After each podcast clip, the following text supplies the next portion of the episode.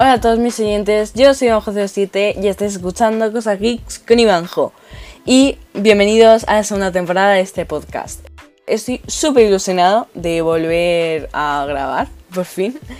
Y bueno, os quería comentar un par de noticias, novedades, cosas que quería comentar antes de empezar el propio episodio. Y la primera que quería decir gracias, gracias a todos los Em, los dependientes, policías, doctores, enfermeros, limpiadores, eh, reponedores de comida, mm, bomberos que están arriesgándose a ir fuera, están arriesgando su vida porque para que los demás no, no tengan que arriesgar la suya. Em, yo quería agradecerlos porque es una gran labor la que están haciendo en estos tiempos de COVID, en estos tiempos de coronavirus. Y nada, quería agradecer a todo, a todo el mundo que está saliendo ahí fuera eh, para, pues bueno, para arriesgar sus vidas y que los demás no, tengamos que arriesgar las nuestras. Eh, bueno, la segunda cosa que quería que quería comentaros es que estoy empezando un canal de streams en Twitch. Para los que no sepáis qué es un canal de streams o Twitch en sí, es una, es una plataforma online o también existe una app para móviles en la que tú puedes ver en esta plataforma cómo otros usuarios juegan a videojuegos.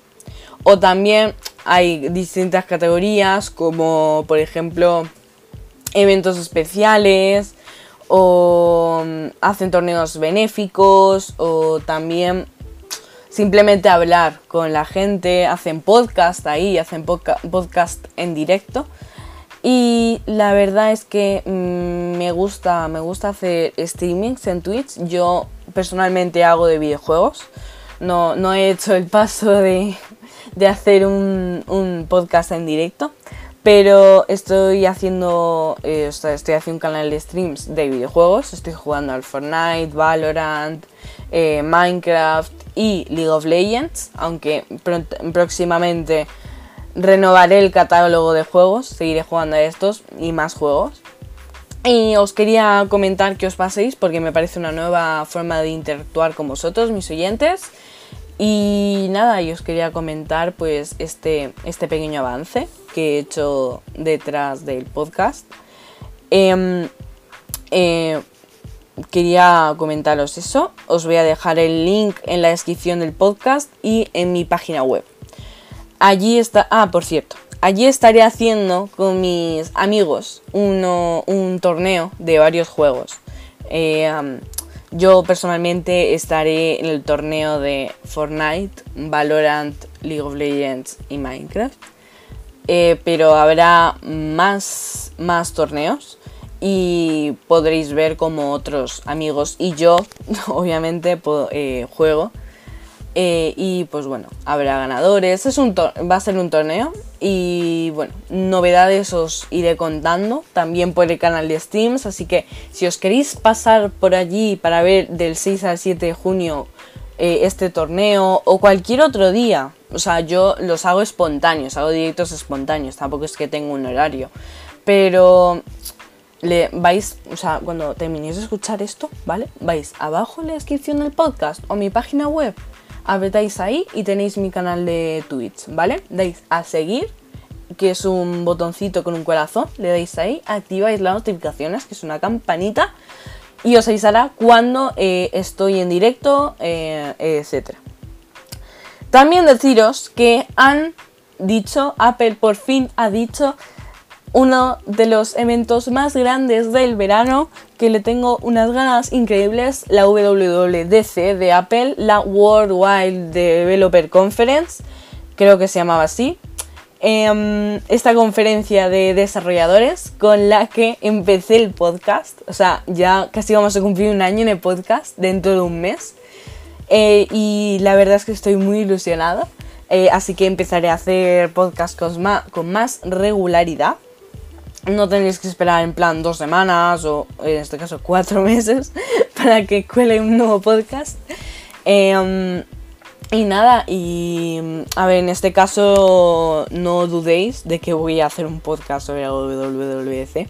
Van a hacerlo en directo, van a, en plan, van a, van a, no sé si lo streamearán, o sea, como lo hacen siempre en YouTube, para que los demás lo podamos ver, pero lo van a hacer temáticamente esta conferencia y la verdad tengo ganas como para, de ver cómo Apple se las ingenia para hacer una conferencia una conferencia telemáticamente. O sea, yo, yo cuando pienso esto me imagino a Tim Cook, el CEO de Apple, ahí en el Steve Jobs Theater, que es donde hacen las, las keynotes, ahí solo, sin nadie, sin prensa ni nada, él explicando él solo todo.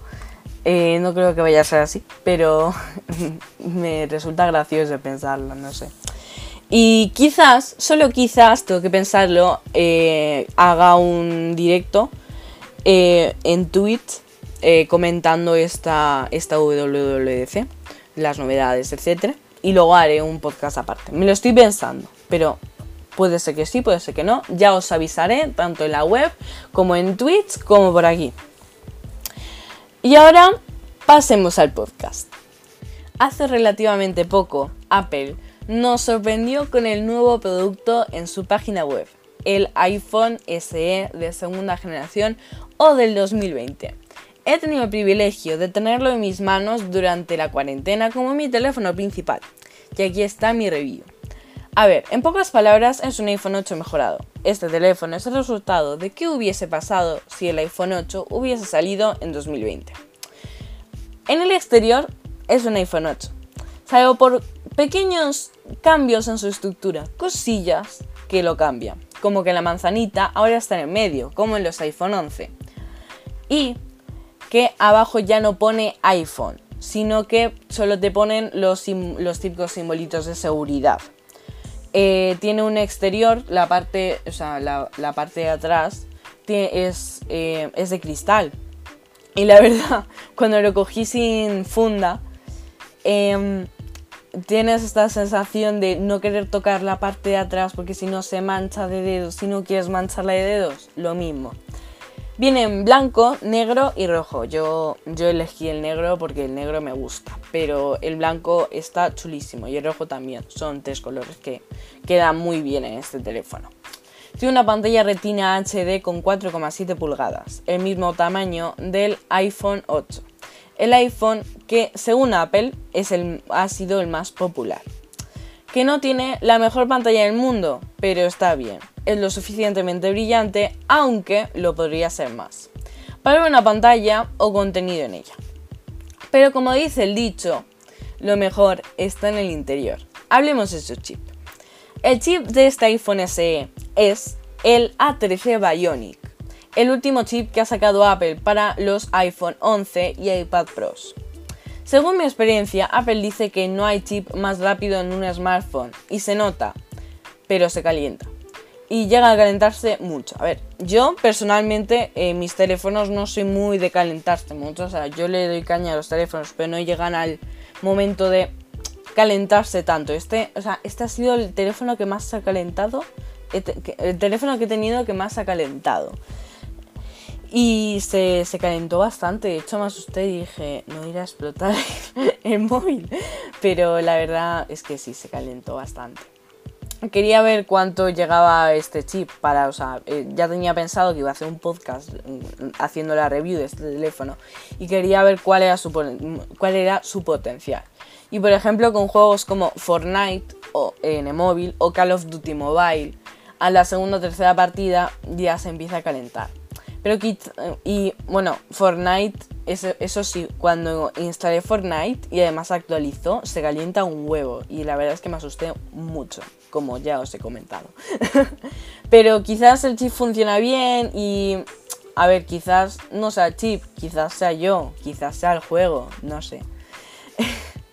Hablando del A13 Bionic, uno de sus regalitos es el modo retrato, que apareció con el iPhone, eh, con el iPhone 8, iba a decir, con el iPhone X.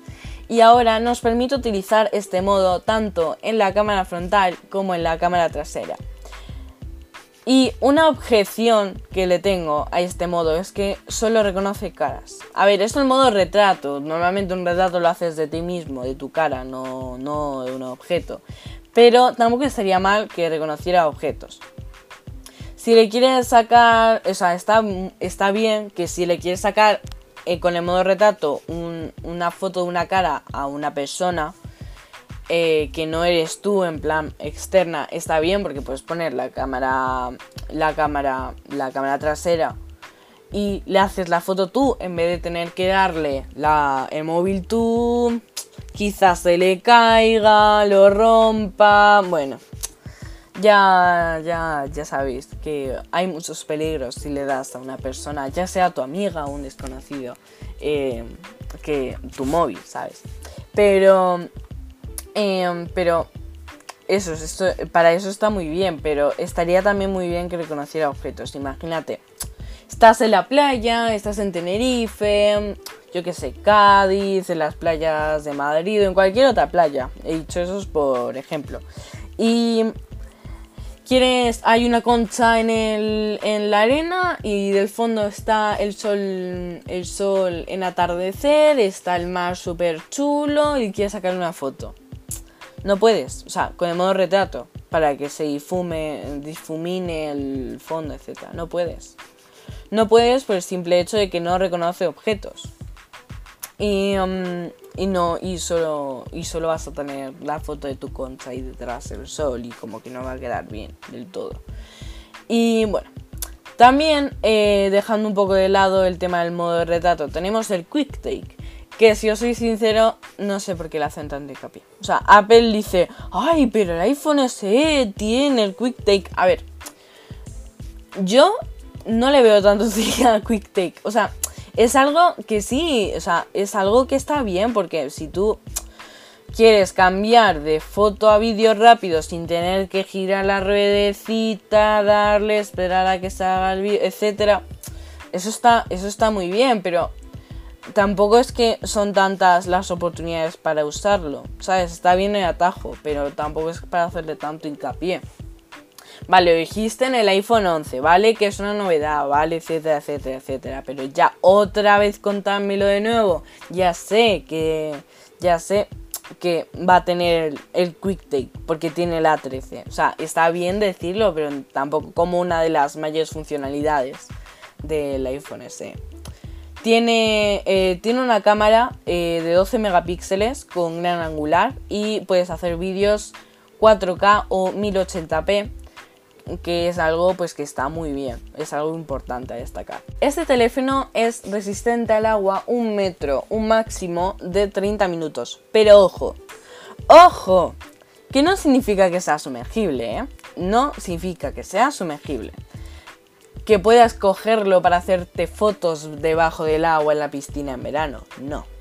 Significa que si se te cae el agua, yo que sé, a la bañera, al váter o se te cae un vaso de agua, no te preocupes, tu teléfono va a estar bien. Y me parece muy importante recalcarlo. Aunque sea el iPhone más nuevo de Apple, este no tiene Face ID. Este teléfono no tiene Face ID, tiene Touch ID. Eh, el lector de huellas que puso Apple desde su iPhone 5S al iPhone 8. Y ahora este iPhone SE del 2020. Em, me acuerdo cuando presentaron el Face ID en el iPhone X y todo el mundo decía que les gustaba más el Touch ID, ya que al final los usuarios y fans de Apple nos hemos tenido que acostumbrar al Face ID, porque ahora todo tiene Face ID. Em, yo creo que en tema de funcionalidad, en tema de facilidad al desbloquear el, el iPhone, o sea, los dos están empatados en, en facilidad. En funcionalidad yo creo que es mejor el Touch ID. Porque, por ejemplo, oye, si lo tienes en la mesa y quieres salir el teléfono rápido porque te ha llegado una notificación, pones el dedico y ya está. Pero en el Face ID, por ejemplo, tienes que coger el, o sea, en el iPhone X, iPhone de adelante, tienes que coger el iPhone, enfocar la cara, abrirlo y pim pam pum, lo pones en la mesa. Y algo que ha salido a la luz durante estos tiempos de cuarentena de coronavirus es que la gente que salía de la calle con mascarillas no podía abrir el iPhone con el Face ID. ¿Por qué? Porque no, porque con la mascarilla se te se, se, te va a la mitad de la cara, se te cubre a mitad de la cara. Entonces, claro, el Face ID, como no es un lector de retina, o sea, mm, te detecta la cara, no la retina. Entonces, si fuera un lector de retina, vale, pero no es un lector de, retina. Entonces, pues la solución que le han puesto, eh, configurar la cara de nuevo, pero esta vez con la mascarilla puesta. Entonces, cuando salgan fuera, se les detecta con la mascarilla fuera. Ya verás que es muy inteligente la parte de los demás.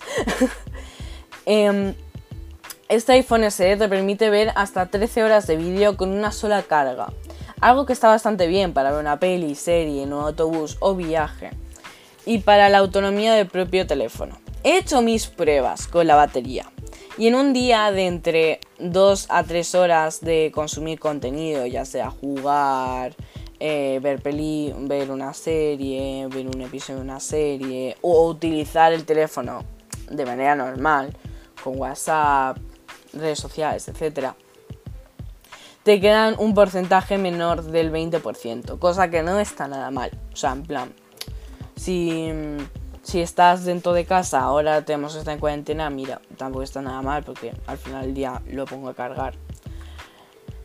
Pero al cargar la batería se carga bastante rápido, así que eso es algo también a destacar. Entre otras características que tiene, eh, tiene grabación en estéreo, para grabar vídeos en estéreo y que el sonido esté a la altura de la imagen.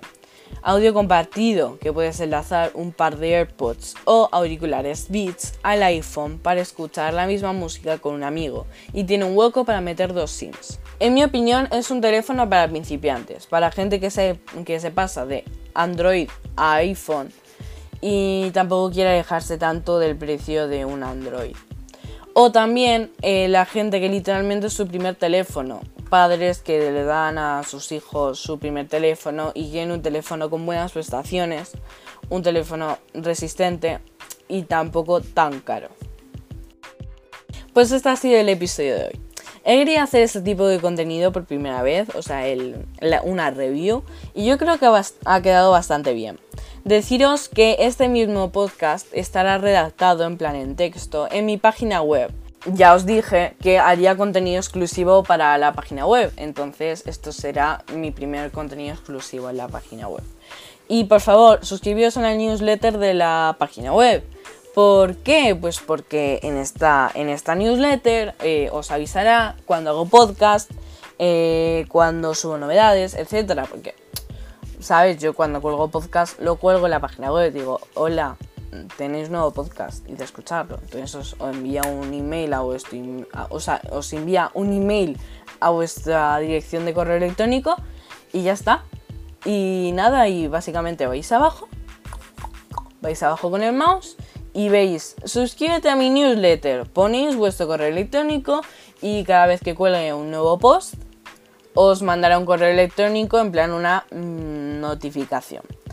Y tranquilos que no venderé vuestro correo electrónico, no vendo vuestros datos. Em, nada, eh, os dejaré la web en la descripción del, del podcast. Eh, ya sabéis, cosasgeeksconivanjo.wordpress.com. Y em, nada, y además es totalmente gratis suscribiros al newsletter, así que nada. También seguidme en Twitch, que es gratis. Eh, hago directos espontáneos, como ya os he comentado, de videojuegos con amigos. Y si os gusta, pues podéis donar y suscribiros, que ya eso es de pago. Y ya ayudaríais un poquito. Pero nada, por ahora seguidme. Seguidme y ya veréis mi, mi, próxima, mi próximo directo y ya veréis si os gusta o no. Y nada, espero que os haya gustado este podcast. Gracias por haberme escuchado y ya sabéis que yo soy Juan7 y nos vemos el podcast que viene. Adiós.